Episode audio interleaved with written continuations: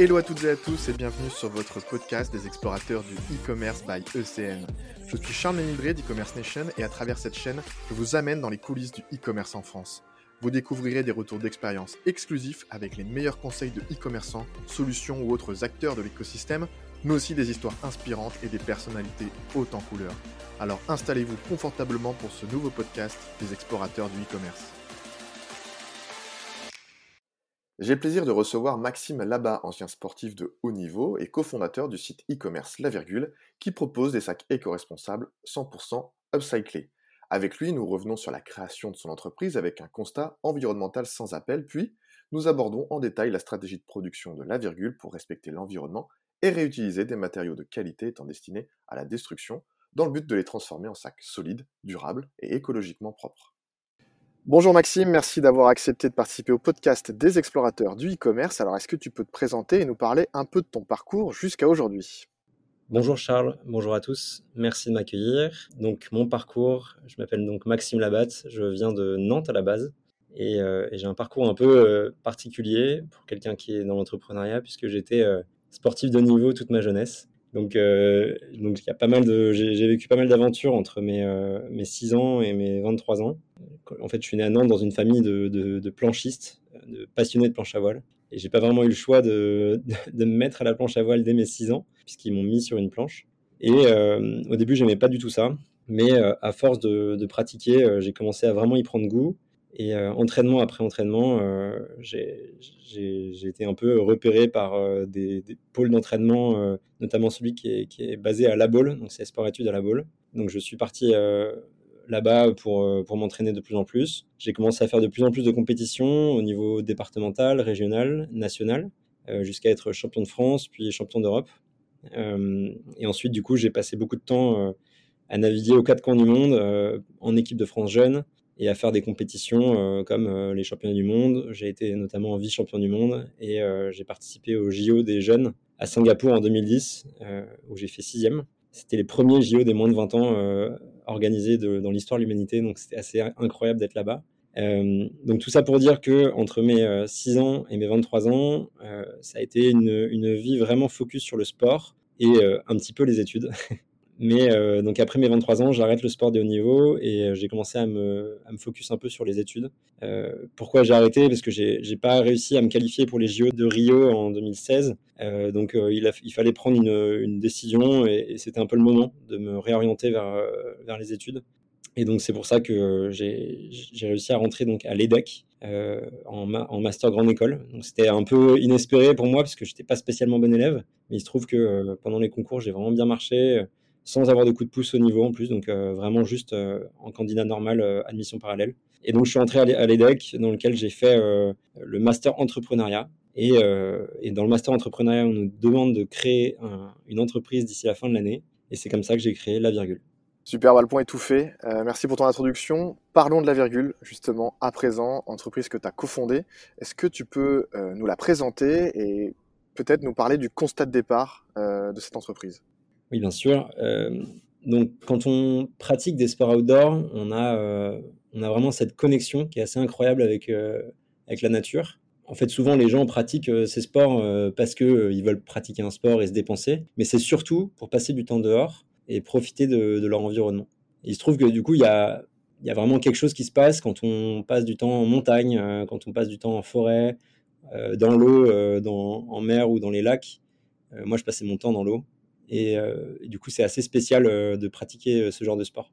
Mais en même temps, il y a un peu un, énorme paradoxe parce que les, équipements en fait qu'on va utiliser ne sont pas du tout écologiques. donc il y a vraiment une notion paradoxale entre la volonté qu'on a tous en tant que sportifs outdoor de protéger notre environnement parce qu'on est les premiers à être confrontés à la pollution environnementale et le fait que les équipements qu'on utilise en fait sont pas du tout écologiques puisqu'ils ne sont pas du tout recyclés. Et donc mon expérience personnelle, c'est que moi, quand j'allais naviguer aux quatre coins du monde, ça m'arrivait de, naviguer dans des coins où, c'était rempli de plastique et euh, je devais carrément m'arrêter en pleine, euh, en pleine compétition pour retirer les sacs plastiques de mon aileron.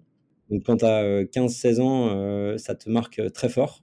C'est quelque chose qui, même qui choque beaucoup. mais paradoxalement, l'exemple, c'est que moi, quand je faisais un trou dans ma voile à la fin de la régate, eh ben, je la roulais, je la mettais dans la poubelle Et j'imaginais qu'il y avait un peu une poubelle magique et qu'ensuite la voile allait être débroyée et puis ça allait redevenir une voile dans une autre vie, etc. Et en fait, moi j'ai découvert que pas du tout. C'était juste incinéré, qu'il y avait zéro solution de fin de vie pour, cet équipement. Et donc c'est un peu une problématique que vivent tous les sportifs outdoor, qui sont souvent les, les, plus sensibilisés à la protection de l'environnement, mais aussi les principaux vecteurs, enfin, on, participe paradoxalement à, sa destruction aussi. Et donc, il y, a, une autre partie dans, ce problème, c'est que euh, les équipements euh, de sport sont vraiment les plus techniques, les plus légers, les plus résistants qui existent. Euh, si on prend l'exemple d'une tente, par exemple, une tente, c'est des membranes qui sont faites pour résister à la pluie, à la neige, au froid, pour te protéger des éléments, etc. et du coup, c'est des, équipements en plus qui nécessitent des quantités mais astronomiques de matières premières, d'énergie, de transport pour être créés, puisque c'est fait en Asie. Enfin, c'est vraiment énormément d'énergie qui est dépensée pour créer tous ces équipements. Et comme il y a zéro solution de fin de vie pour ces équipements, on a 0% de recyclage sur les équipements de sport, et ça c'est un chiffre de l'ADEME, euh, et ça représente donc 10 millions de kilos d'équipements de, sport qui sont incinérés ou enfouis en France chaque année. Donc le résultat, c'est qu'on a nos décharges en Europe qui sont remplies de matières techniques incroyables en bas de chez nous. Et pourtant, on continue à produire à l'autre bout du monde euh, des millions de produits dans des conditions qui sont forcément hyper opaques et à partir de, ressources non renouvelables. Donc euh, nous, vraiment, le constat de départ, c'est ça, c'est de se dire pourquoi ne pas réutiliser toutes ces ressources qui sont en bas de chez nous et essayer de les travailler localement avec tous les savoir-faire et toutes les compétences qu'on a en Europe pour créer des nouveaux produits avec ces, avec ces déchets. Tu nous parlais justement des, 0% de textiles sportifs qui sont recyclés aujourd'hui, hein, c'est un chiffre de l'ADEME. Est-ce que euh, tu as d'autres chiffres révélateurs euh, avant qu'on entre un petit peu plus en détail sur la stratégie e-commerce, est-ce que tu as d'autres chiffres à nous partager sur tout cet écosystème euh, que tu viens de nous, détailler avec, avec ce constat de départ? Oui, donc, euh, comme tu l'as dit, on a bossé avec l'ADEME sur le sujet, on a, on a récupéré des chiffres. en fait, il faut comprendre que en France, il y a 100 000 tonnes d'équipements de sport qui arrivent en fin de vie. Et sur ces 100 000 tonnes, on a 10 000 tonnes de textiles. Donc, hors textile, ça pourrait être par exemple des bâtons de ski, euh, des chaussures de ski, etc.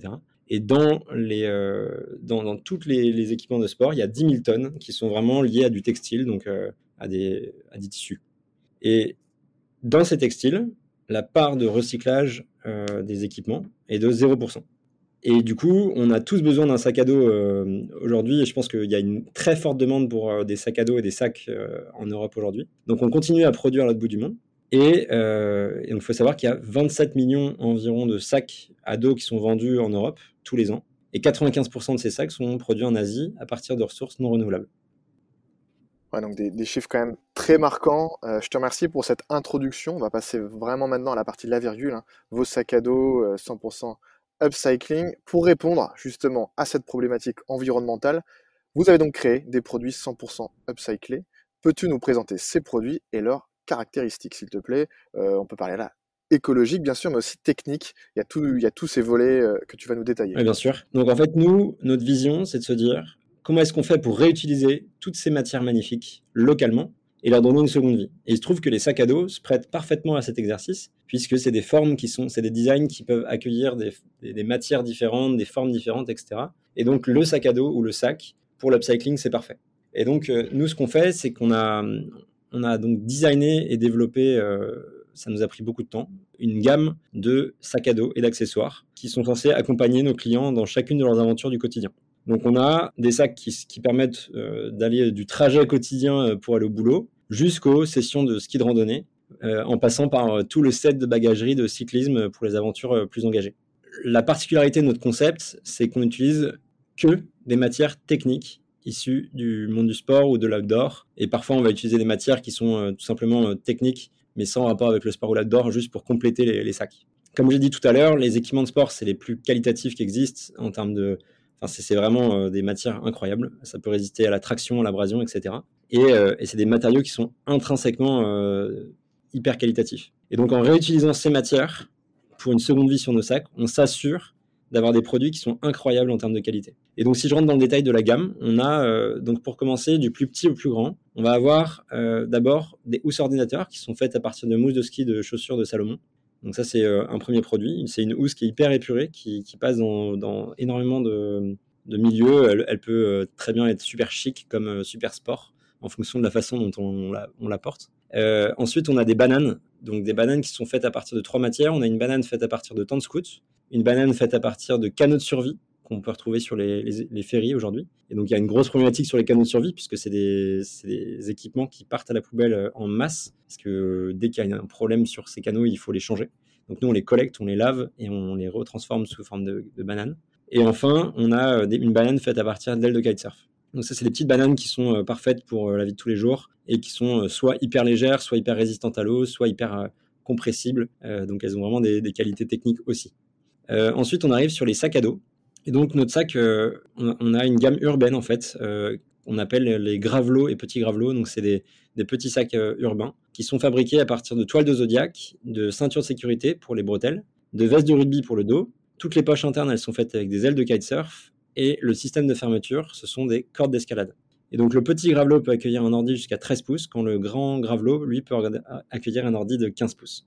Ensuite, on a développer une gamme, euh, enfin une gamme, une sacoche de vélo euh, qui s'appelle Vélo Taf. Donc elle s'appelle la Stern, qui te permet d'aller au boulot, de passer euh, faire un plan de course au marché sur la route et de, déclipser ta sacoche en une demi-seconde et de rentrer au bureau avec style, sacoche sur l'épaule. Elle a un design tellement épuré qu'elle passe partout elle aussi. Et surtout, elle est hyper résistante parce qu'elle est faite elle aussi de toile de zodiac notamment. Euh, ensuite, on a un sac de voyage qui, a un volume de 35 litres. Et c'est vraiment un sac de week-end euh, parfait pour partir quelques jours, puisqu'il a un format cabine qui lui permet euh, de rentrer à la fois dans le train, dans l'avion, etc. Et il est fabriqué à partir de toiles de Zodiac, toile de tente, ceinture de sécurité pour les bretelles toujours, de tapis d'escalade pour le dos. Et il a un gros avantage, c'est que il a une contenance qui est idéale il a un design qui est épuré et surtout, il a une poche ordi qui est mise dans le dos qui te permet de rentrer ton ordi de 13 pouces dans le, dos euh, quand tu pars en week-end. Donc ça évite que ça soit mélangé avec le reste de tes affaires. Euh, ça, c'est un de nos, bah, le duffel bag, c'est notre euh, best-seller parce qu'on en vend des milliers tous les ans et, on a eu très très peu de retour qualité parce que c'est du costaud costaud. Et enfin, on arrive sur son grand frère qui est le duffel bag de 50 litres. C'est la même chose mais pour les pour la semaine. Et euh, le sac de ski de randonnée, donc ça c'est un peu euh, notre euh, challenge le plus extrême qu'on ait fait. C'est un sac qu'on a lancé avec Zag, qui est une marque de ski de randonnée de Chamonix. il est fabriqué en Europe, donc c'est super rare pour des sacs aussi techniques, même c'est quasiment unique. Et surtout, c'est un sac upcyclé, encore une fois, à partir de canaux de survie, d'ailes de kitesurf, de cordes d'escalade et de tapis de trek. Donc ce sac, pourquoi c'était un énorme challenge Parce que fabriquer un sac de ski de randonnée, c'est la chose la plus difficile qui puisse exister dans le milieu des sacs à dos, puisque c'est censé résister aux avalanches, euh, c'est censé être super léger, c'est censé être euh, hyper technique aussi, accueillir tous les équipements dont on a besoin. Donc c'est un sac euh, qui, nous a demandé, qui nous a demandé beaucoup d'énergie, mais qui est extrêmement qualitatif aussi. Super, une très belle gamme. Et tu nous disais justement concernant cette gamme que ton best-seller, c'était euh, voilà, le sac de week-end par excellence, euh, duffel bag de 35 litres. Et ma prochaine question, elle, est en ce sens, tu en vends des, milliers par an. Comment ça se passe niveau approvisionnement? Parce que pour toujours proposer ces produits, des produits, des nouveaux produits, il faut du textile, toujours plus de textile que vous récupérez. Comment ça marche au niveau de votre réseau? C'est une très bonne question. Euh, d'ailleurs, c'est souvent la question sur laquelle on pense qu'on va être un peu en difficulté. il se trouve que c'est aujourd'hui une de nos principales forces, c'est qu'on a réussi à développer un vrai réseau de partenariats avec des marques dans le milieu du sport qui euh, ont des problématiques sur leurs équipements et qui du coup vont nous donner leurs déchets. Notre business model, c'est vraiment qu'on collecte auprès de ces marques, on déconstruit les, équipements, on les lave et on les recoue sous forme de sacs. Et du coup, euh, au début, on a commencé avec Decathlon. On a commencé à collecter les kayaks gonflables de Decathlon. Donc euh, moi j'étais encore étudiant, je sortais de cours euh, et on, recevait des kayaks gonflables à l'appartement à Lille et on allait les découdre, euh, on allait les laver et on allait les recoudre sous forme de sac. Donc ça a commencé comme ça. Et donc c'est une belle aventure qu'on a commencé avec Decathlon, mais au fur et à mesure, on a étendu notre réseau de partenaires à plein d'autres partenaires, que ce soit donc Salomon, F1 pour tout ce qui est kite, All Purpose c'est sur les voiles de bateau, on a Petzel qui nous, qui nous accompagne pour toutes les cordes d'escalade, et on est en train de, négocier des très beaux contrats avec des marques euh, américaines et européennes que vous connaissez forcément tous dans le milieu du sport et de l'outdoor. Euh, mais bon, on peut pas trop en parler aujourd'hui, mais c'est bientôt à venir. Et donc, on a vraiment cette force d'apporter de, une solution à toutes ces marques qui, euh, qui savent vraiment plus quoi faire pour traiter leurs déchets. Euh, c'est une problématique que, à laquelle fait face, je pense, euh, la grande majorité des marques dans le textile et dans l'outdoor. C'est qu'on a cette envie de faire mieux, mais comme c'est impossible de recycler ces équipements de sport, ben on est contraint de les détruire. Donc nous, au final, on apporte une solution à tout le monde, puisqu'on trouve une solution pour éviter de détruire toutes ces matières. Ouais, vous êtes vraiment la solution de toutes ces grandes marques. Euh, de l'autre côté, on voit quand même euh, ces derniers temps, ces dernières années, ces derniers mois, de plus en plus de produits éco-responsables et upcyclés sur le marché. Pas forcément des sacs à dos, hein, mais des produits en général. Euh, quelle est votre proposition de valeur pour vous différencier? Parce que peut-être que aujourd'hui une marque ne fait pas des sacs à dos, mais fait déjà de l'upcyclé. Il va venir sur les sacs à dos. Voilà. Comment est-ce que vous vous différenciez? En fait, il faut, comprendre que sur le marché, il y avait euh, énormément de marques de sacs à dos qui étaient euh, hyper techniques. Donc, euh, il y avait vraiment toutes sortes de sacs avec des poches, des bretelles hyper techniques, etc. Mais pas du tout écologiques. Et il y avait quelques marques écolo, mais pas du tout techniques.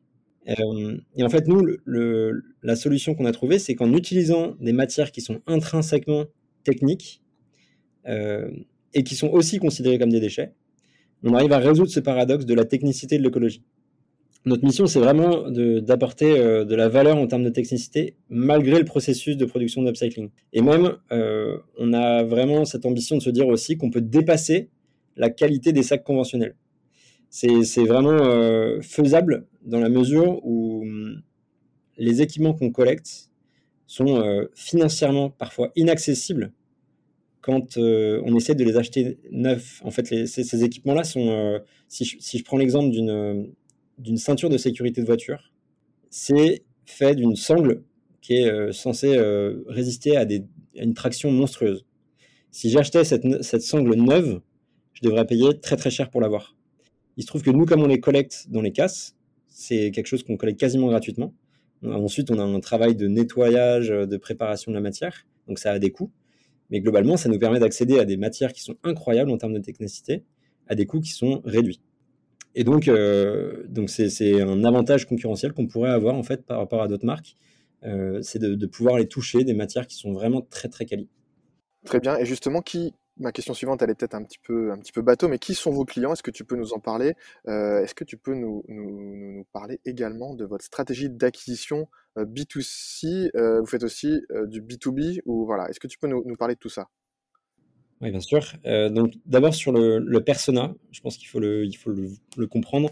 je pense que notre persona, c'est un, un homme ou une femme d'une trentaine d'années qui vit en ville et qui a vraiment une vie trépidante toute la semaine. Et mais qui a quand même cette, envie très très forte de s'évader euh, de la jungle urbaine euh, le week-end pour se perdre en nature. Donc je pense qu'avec le Covid, c'est un mouvement qui a, été encore amplifié énormément.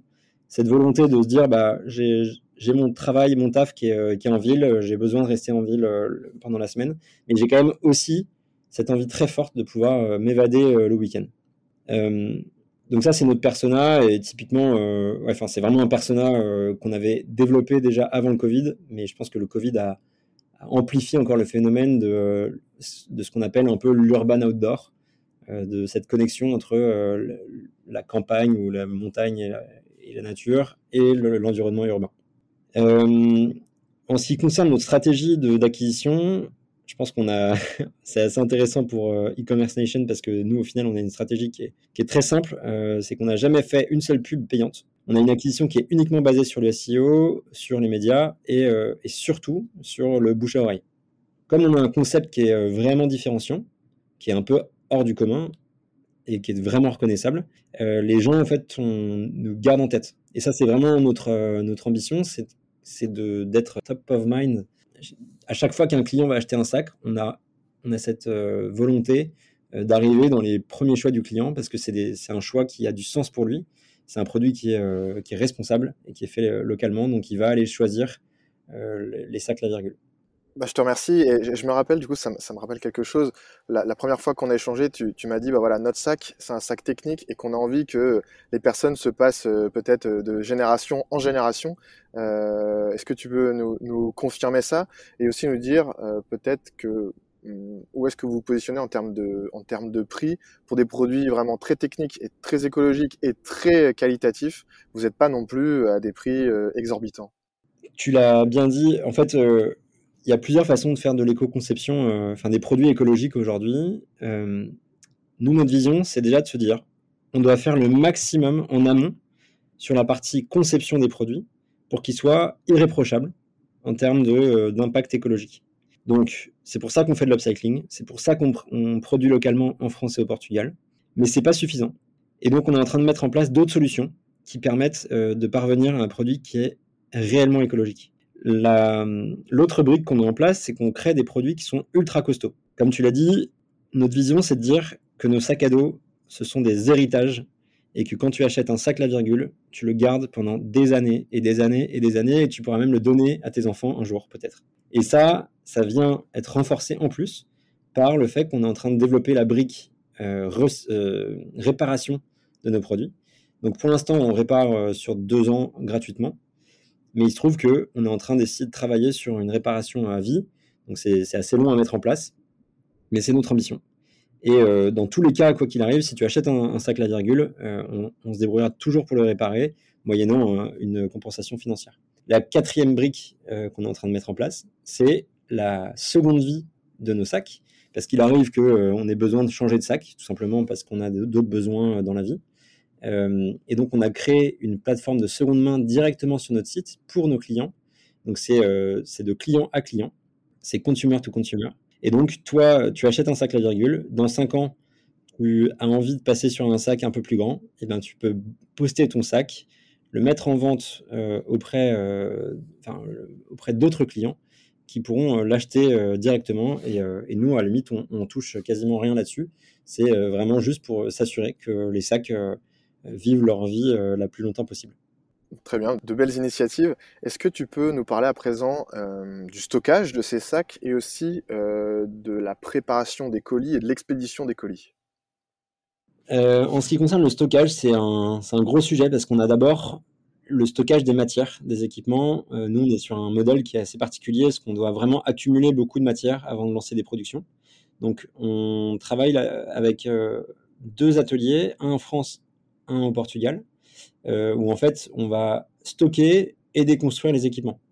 Donc, c'est à, Tourcoing, dans le Nord, dans une entreprise qui s'appelle dans une entreprise qui s'appelle Démultiple, où ils vont donc recevoir tous les canaux de survie, tentes, etc., les stocker et au fur et à mesure, ils vont les laver, les couper, etc. et préparer la matière pour être recousu. Et ensuite, dans un second temps, on envoie ça à des ateliers de couture qui sont spécialisés dans leur, dans leur métier en France et au Portugal. Et tu avais une autre question? Je, euh, je te demandais sur euh, préparation, expédition. Oui, pardon, en effet. Donc ça, c'était euh, la première partie sur tout ce qui est matière. Et il se trouve que on reçoit un jour les produits finis. Et donc, on, les, on va les stocker et, et expédié chez Démultiple, encore une fois, qui est notre partenaire donc à Tourcoing, et qui va gérer tout l'envoi des commandes, etc. Très bien, et vous avez aussi en place une stratégie de retour, c'est bien ça? Oui, alors là-dessus, on a euh, une stratégie de retour qui est, si, on a fait une problématique sur une commande, bah, bien sûr, on va prendre en charge le retour. Par contre, si un client cherche à changer son sac pour des questions esthétiques, ça sera à lui de prendre en charge la logistique du retour. Mais on pourra tout à fait mettre ça en place. Euh, ou, passer par votre plateforme euh, que, tu nous, que tu nous présentais tout à l'heure, où il va pouvoir remettre en vente, par exemple, son, sac à dos et en reprendre un nouveau. Exactement. On, va entrer maintenant dans, la, toute dernière partie de notre échange. Euh, justement, on a, parlé beaucoup jusqu'à maintenant, c'est un peu le sujet central, hein, comment faire plus pour la planète. Comment, toi, est-ce que tu as vu évoluer la demande et la perception des consommateurs quant à l'upcycling et quel est, selon toi, l'avenir de ces produits? Alors, pour commencer, je pense que l'upcycling, c'était un terme qui était vraiment pas clair pour euh, les gens il y a encore 3-4 euh, ans. Euh, je le réexplique en live pour que ce soit bien clair entre nous. pour bien différencier le recyclage de l'upcycling, le recyclage, le concept, c'est qu'on va prendre par exemple une bouteille d'eau en plastique PET transparente, on va venir la broyer, on va avoir un processus chimique et on va ensuite remettre des fibres neuves là-dedans pour créer une nouvelle fibre à partir d'à peu près 30% de fibres recyclées et 70% de fibres neuves. Ça, ça dépend des, produits, bien sûr. Tout ça pour dire que c'est un processus qui demande beaucoup d'énergie, beaucoup de transport, beaucoup de, demande aussi des, fibres neuves ou des, enfin voilà, qui, demande quand même de remettre de la matière dans la, machine. L'upcycling, c'est vraiment la technique la plus ancestrale et écologique de, créer des produits. C'est en fait du, réemploi de matière. On va tout simplement collecter l'équipement, le laver et le recoudre tel qu'il est. Donc je prends une voile de bateau, je la lave et je la, je la recoupe pour euh, ensuite la recoudre sous, la, sous, sa nouvelle forme. Donc maintenant que ça s'est posé, l'upcycling c'est plus clair. Sur euh, les, les, trois dernières, les trois dernières années, depuis qu'on a créé la boîte, moi j'ai vraiment vu un changement dans la mentalité des consommateurs. En fait, je pense que le, gros point de bascule, ça a été cet été, euh, euh, l'été 2022, où on a eu euh, des, phénomènes qui étaient extrêmement violents. Les incendies qui étaient vraiment en bas de chez nous, dans le sud-ouest, dans l'ouest de la France, dans le centre, etc., un peu partout. Et je pense que les gens ont commencé à réellement faire le lien entre leur comportement d'achat et la situation environnementale dans laquelle on est, actuellement. Et donc, il y a une partie des consommateurs qui sont souvent les plus éduqués sur la, question, qui cherchent vraiment à se rapprocher le plus possible de la neutralité carbone dans tous les aspects de leur ville, euh, que ce soit le transport, euh, l'alimentation, mais aussi dans les achats euh, quotidiens. Et donc moi, si j'ai un message à passer, plus en ce qui concerne les sacs, c'est que je, pense que nous, la virgule, on n'est pas, pas une marque qui, a pour vocation de, vendre des sacs à dos. Notre vocation, c'était d'abord de créer une entreprise pour résoudre un problème environnemental lié aux déchets techniques. Et du coup, qu'est-ce que ça amène comme question? Euh, C'est déjà de se poser la question, quand on a un, vieux sac chez nous, euh, est-ce que j'ai vraiment besoin de changer euh, mon vieux sac actuel ou est-ce qu'il peut encore m'accompagner quelques années? En faisant ça, déjà, je limite l'impact carbone de ce sac. Est-ce que ce sac, s'il est plus tout à fait fonctionnel, est-ce que j'ai essayé de le réparer? Est-ce qu'il y a des sacs d'occasion qui pourraient euh, tout à fait faire l'affaire pour remplacer euh, mon sac actuel? Et si vraiment je n'ai pas de réparation potentielle et pas de produits d'occasion à acheter euh, qui me conviennent, alors dans ce cas-là, ça peut être intéressant d'acheter un sac la virgule, puisque c'est un sac qui a un impact carbone qui est, qui est l'un des plus bas du marché, forcément. Très bien, mais du coup, comment aller plus loin faire plus pour la planète? Est-ce que tu as, une réponse ou plusieurs réponses, plusieurs solutions à ça? Euh, Qu'est-ce que tu peux nous, évoquer, sachant que toi, tu es bah voilà, dans, ce questionnement, dans cette problématique tous les jours? Oui, euh, je pense que déjà, euh, avant de parler de tout ça, je pense que il faut le dire, personne n'est parfait. Et, là-dessus, moi, je, pense que j'ai vraiment énormément de travail avant d'atteindre une sorte de, perfection environnementale. Et c'est quasiment impossible à, attendre, à atteindre de toute façon. Donc euh, déjà, il faut, faut, quand même se déculpabiliser euh, sur ce sujet. Mais je pense que pour faire plus pour la planète, il suffit en fait de faire moins. Euh, qu'est-ce que j'entends par là? On parle souvent de sobriété et je pense que c'est c'est le bon terme en fait. Je pense que on est arrivé dans une dans une époque où parfois on perd un petit peu le sens derrière notre consommation. Et donc faire moins pour moi c'est aussi ramener du sens dans sa consommation. Quand on parle de faire moins, ça peut être déjà un de faire moins de trajets à l'autre bout du monde en avion. Euh, en fait, nous, chez La Virgule, on a vraiment cette euh, volonté de promouvoir le voyage euh, à côté de chez nous. On a en Europe des cultures incroyables qui sont accessibles en train. Donc pourquoi aller à l'autre bout du monde systématiquement, c'est pas forcément justifié, sachant qu'il y a encore énormément de choses à découvrir en Europe pour chacun d'entre nous. Et donc notre, notre vision, c'est vraiment que l'aventure est au, coin de la rue et que c'est plutôt une question de, récit de comment est-ce qu'on fait pour valoriser euh, le, fait de partir, euh, je sais pas, dans, le Cantal euh, pendant quelques jours, plutôt que de valoriser le fait de partir en Polynésie pendant une semaine. Et donc, pour nous, partir en vélo avec quelques potes sur la côte bretonne, sous la tente, ça a plus de poids et ça va apporter plus de souvenirs. Ça permettra de créer des, liens plus forts avec ses proches que d'aller au Club Med à l'autre bout du monde. C'est vraiment notre vision. Donc ça, c'était pour moins de trajets en avion. Ensuite, du coup, moi j'aurais dit euh, moins d'objets, euh, parce que chaque objet a un impact environnemental, contrairement à ce qu'on voudrait, nous faire croire parfois. Euh, et, en mettant du bon sens dans sa consommation, on remet aussi du bon sens dans sa vie. Ensuite, moins de décisions politiques qui sont à côté de la plaque. Selon nous, la, transition écologique, elle n'est pas liée uniquement au comportement individuel, et d'ailleurs c'est prouvé par les chiffres. C'est surtout une, une, on va dire, une proactivité du législateur qui va créer toutes les conditions pour favoriser des comportements vertueux et qui va punir ceux qui ne le sont pas. Euh, du coup, nous, on est rentré dans un collectif qui s'appelle En mode climat et qui se bat, euh, par exemple, pour une, euh, une mesure politique qui est tout simplement de réduire la TVA pour toutes les entreprises qui produisent localement des produits à partir de ressources renouvelables ou recyclées. Et du coup, ça permettrait de valoriser ces entreprises et de les rendre plus compétitives financièrement, puisque ça serait possible d'acheter des prix des produits euh, hyper éco-responsables à des prix qui seraient euh, plus proches de la concurrence qui vient d'Asie, etc. Euh, parce qu'aujourd'hui, il y a une vraie prime au vice pour les entreprises, les entreprises qui ont des comportements environnementaux déviants. ça coûte quasiment rien de produire un sac à l'autre bout du monde. Et du coup, sans punir ces comportements-là ou valoriser plutôt les comportements qui sont vertueux, on continue à, perpétrer un peu ce système. Et enfin, du coup, pour continuer sur ce moins, on a euh, moins d'entreprises nocives.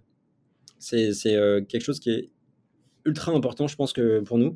C'est qu'en gros, il y a une croyance populaire qui dit que c'est forcément la demande qui influence l'offre. Et nous, sincèrement, on pense que euh, les entreprises ont la, responsabilité de prendre les devants et d'aller plus loin que ce que demandent les consommateurs. Donc en gros, c'est pour ça qu'on a créé la virgule. Personne n'aurait pensé à se dire bah, je vais réutiliser des cordes d'escalade et des toiles de zodiac. Mais on s'est dit, OK, nous, c'est notre responsabilité de trouver des solutions euh, pour euh, équiper les gens de façon la, façon la plus éco-responsable possible. Et donc, c'est vraiment à l'entreprise de faire le premier pas. Et ensuite, ça donnera euh, énormément d'idées à d'autres gens pour développer des, concepts similaires, voire aux consommateurs de, faire des solutions qui sont plus, plus engagées au, quotidien. Parce qu'ils vont se rendre compte que les produits sont hyper qualitatifs, que c'est hyper bon et qu'ils euh, n'ont pas non plus, euh, ça leur coûte pas si cher au final. Euh, et je pense que cette responsabilité d'aller plus loin en tant qu'entreprise, c'est aussi un challenge qui est hyper ludique au quotidien en tant qu'entrepreneur et qui mène vraiment vers un épanouissement personnel, puisqu'on on va résoudre une problématique qui est au cœur de tous les débats aujourd'hui. Oui, c'est ça qui est intéressant. Si on peut résumer hein, du coup les quatre points que, tu nous, que tu nous as présentés, moins de trajets en avion, moins d'objets, moins de décisions politique, on va dire, comme tu l'as dit, je cite, entre guillemets, à côté de la plaque, et moins d'entreprises nocives, et, euh, cette notion de casser les codes et de montrer qu'on peut faire tout un tas de choses avec des choses sur lesquelles on ne misait pas forcément au départ, et c'est ce que vous faites à la virgule. Et justement, est-ce que tu peux nous présenter euh, vos projets 2023 et peut-être ceux des, moyens et long terme? Alors 2023, c'est un peu euh, une année charnière pour nous. On a sur les trois dernières années, on avait d'énormes challenges à relever sur la partie conception de produits parce qu'on a un, tout un modèle à, casser et à recréer en quelque sorte. Donc il fallait qu'on prouve que nos produits étaient qualitatifs, qu'ils étaient, euh, qu'on arrivait à les produire en suffisamment grande quantité. Donc maintenant que cette partie-là est validée, on a euh, pour premier objectif de, lever des fonds. Euh, donc ça, ce sera à partir de cet été probablement. Notre objectif, c'est vraiment d'avoir un support financier qui va pouvoir nous permettre d'accélérer sur l'upcycling des, des, matières. Donc plus on va pouvoir accélérer, plus on va upcycler des matières et des déchets pour les mettre sur les dos des gens. Euh, et l'autre objectif, c'est le lancement de notre gamme de bikepacking euh, qui sera retrouvé donc sur Ulule pour une campagne de crowdfunding dans environ trois semaines. Qu'est-ce que c'est que le bikepacking? Petite parenthèse, c'est vraiment tous les équipements qui permettent de partir à l'aventure avec son vélo. Donc une sacoche de selle, une sacoche de cadre et une sacoche de guidon, ainsi qu'une petite housse de vélo pour le train faite à partir de montgolfière. Euh, l'objectif, c'est vraiment euh, de produire des, sacoches qui soient hyper quali, euh, produites localement en France et au Portugal, upcyclées comme d'habitude, et pour permettre à tous les jeunes Français et les jeunes Européens de partir découvrir leur territoire à vélo.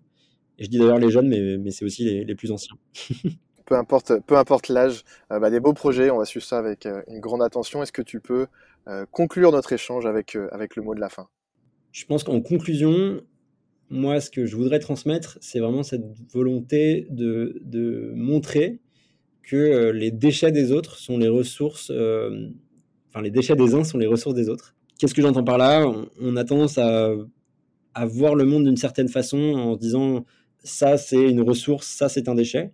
Et nous, on essaie vraiment de prouver le contraire euh, chez la virgule, qu'en fait c'est plus une question de point de vue, que tout est subjectif et que euh, dans la vie de tous les jours, chacun d'entre vous a cette euh, responsabilité de d'essayer de faire différemment, de, trouver des solutions à des petits problèmes auxquels il peut faire face.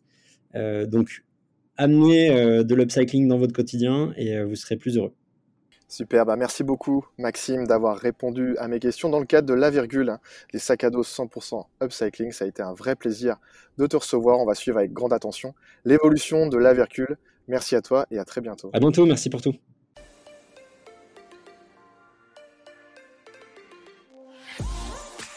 J'espère que ce podcast des explorateurs du e-commerce vous a plu. Si c'est le cas, n'hésitez pas à lui mettre 5 étoiles.